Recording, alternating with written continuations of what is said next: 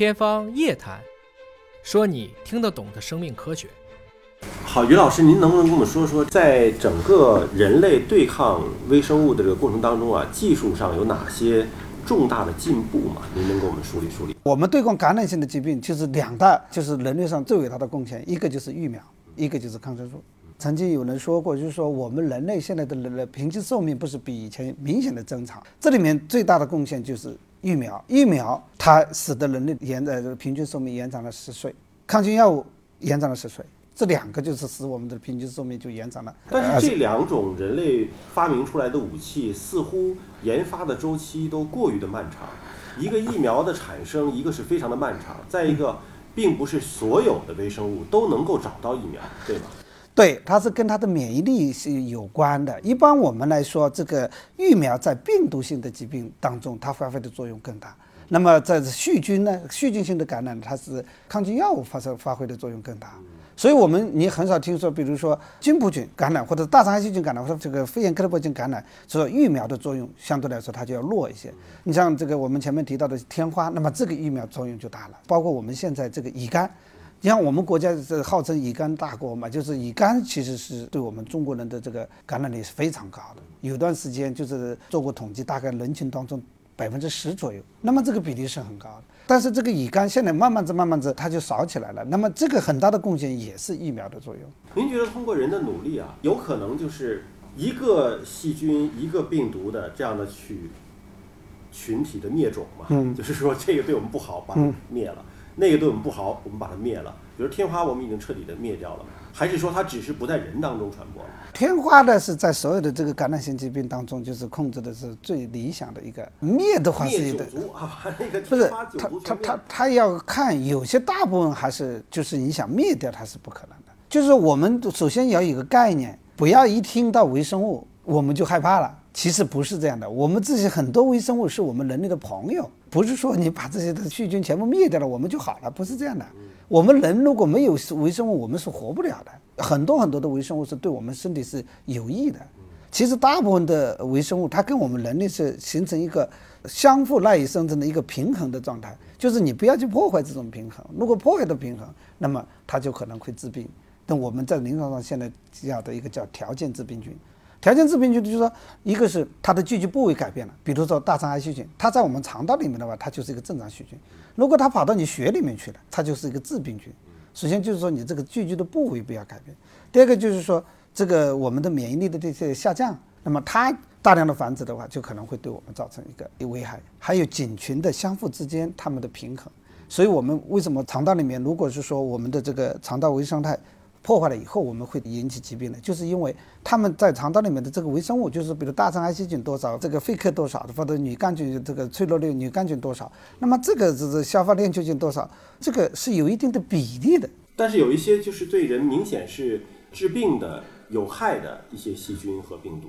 现在我看到一个数字说，呃，目前每年还是有一百万人感染这个结核。这个指的是中国。中国，对对对吧？全世界是那个一千万左右。全世界有一千万人。对。那我们没有更好的方式能够减少每年新感染的这个人群吗？WHO 提出了一个这个目标，就是到二零三五年，就是相对二零一五年来讲，那我们的这个。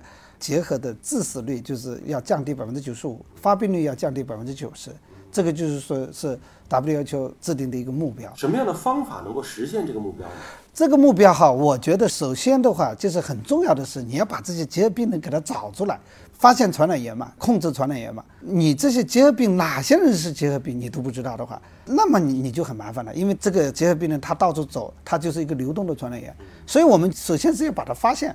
发现就是要提高我们的诊断的水平。所以您的意思是，有可能他感染了结核菌，但是他自己不发病，嗯，可是他到处走呢，他能把病毒传给别人。哎，或者是发了病，你没有诊断为他是结核病，你诊断为他是其他的呼吸道的疾病啊。所以说，第一条就是你要提高这个。诊断的水平，那么这个诊断的水平就是包括了临床的诊断水平，就是医生的诊断水平，也包括了我们实验室的诊断，还有包括其他的影像学的诊断呢，就是说一整套的这个诊断。首先就是你要把它发现。新冠病毒大家就是用咽拭子或者鼻拭子，然后做个核酸检测，不就知道是和不是了吗？那结合有没有可能用一个什么样的这种拭子啊，或者是用一个什么一测就知道它是还是不是了？新冠的这核酸检测它也是有假阴性的，所以我们有一些病人，其实可能我们这个抗疫过程当中，我们也可以看得到，有些他是要通过多次的核酸检测你才能阳性的。所以说，在这个诊断的技术这一块啊，我们现在发展的速度也是很快的。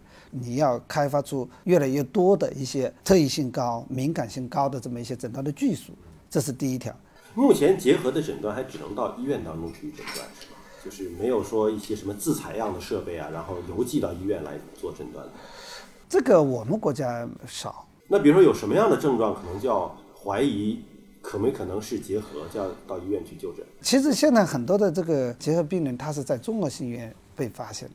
他的首诊的话，他可能往往是低热呀、咳嗽啊，或者就是偶尔偶尔有一点这个卡血啊，就之类的哦。那么这些到医院里去诊断，但是你要是到了这个综合性医院，他也不一定就是一下就把它诊断出来。这个你要控制结核病的话，第一个就是你要及时发现这些的结核病人是非常重要的。第二个就是说。防控的措施要做好，也就是我们比如要切断它的传播途径，戴口罩隔离。像结核病的隔离肯定不会像新冠这么严格。那么这个主要是疾控系统，他们会去把这些病人给管理起来，要他们到正规的这个地方去治疗。第三个就是要治疗，治疗的话要接受正规的治疗，因为他这个治疗时间蛮长的，一两年、两三年，有很多病人他可能坚持不了。那我们最好的方式当然是隔离是最好，就是说你如果这个病人一旦发现了，你把他隔离在一个病区里，这个多好。但是你有时候可能会有困难，这样。我想问，在新冠疫情期间，您这边有结核的病人吗？有，或者是说有没有同时感染？新冠病毒和结核菌的，就病毒和菌可以同时感染一个人吗？哎，这个我不是很清楚。从理论上来讲，这种是可能存在的。比如你这个结核病人在感染新冠，这种可能性是完全存在的。这个共感染现象，这种是有的。因为结核病人的话，他本身就是一个继发其他感染性疾病的一个危险人群，他自身会免疫力会就弱下来了啊。对，一个免疫力下子弱下来。第二个就是说，结核分支杆菌感染了肺部以后，它使得肺部的这个结构也会发生一些变化，肺部里面的一些菌群的这个微生态也会发生变化，这样子有利于其他的病原菌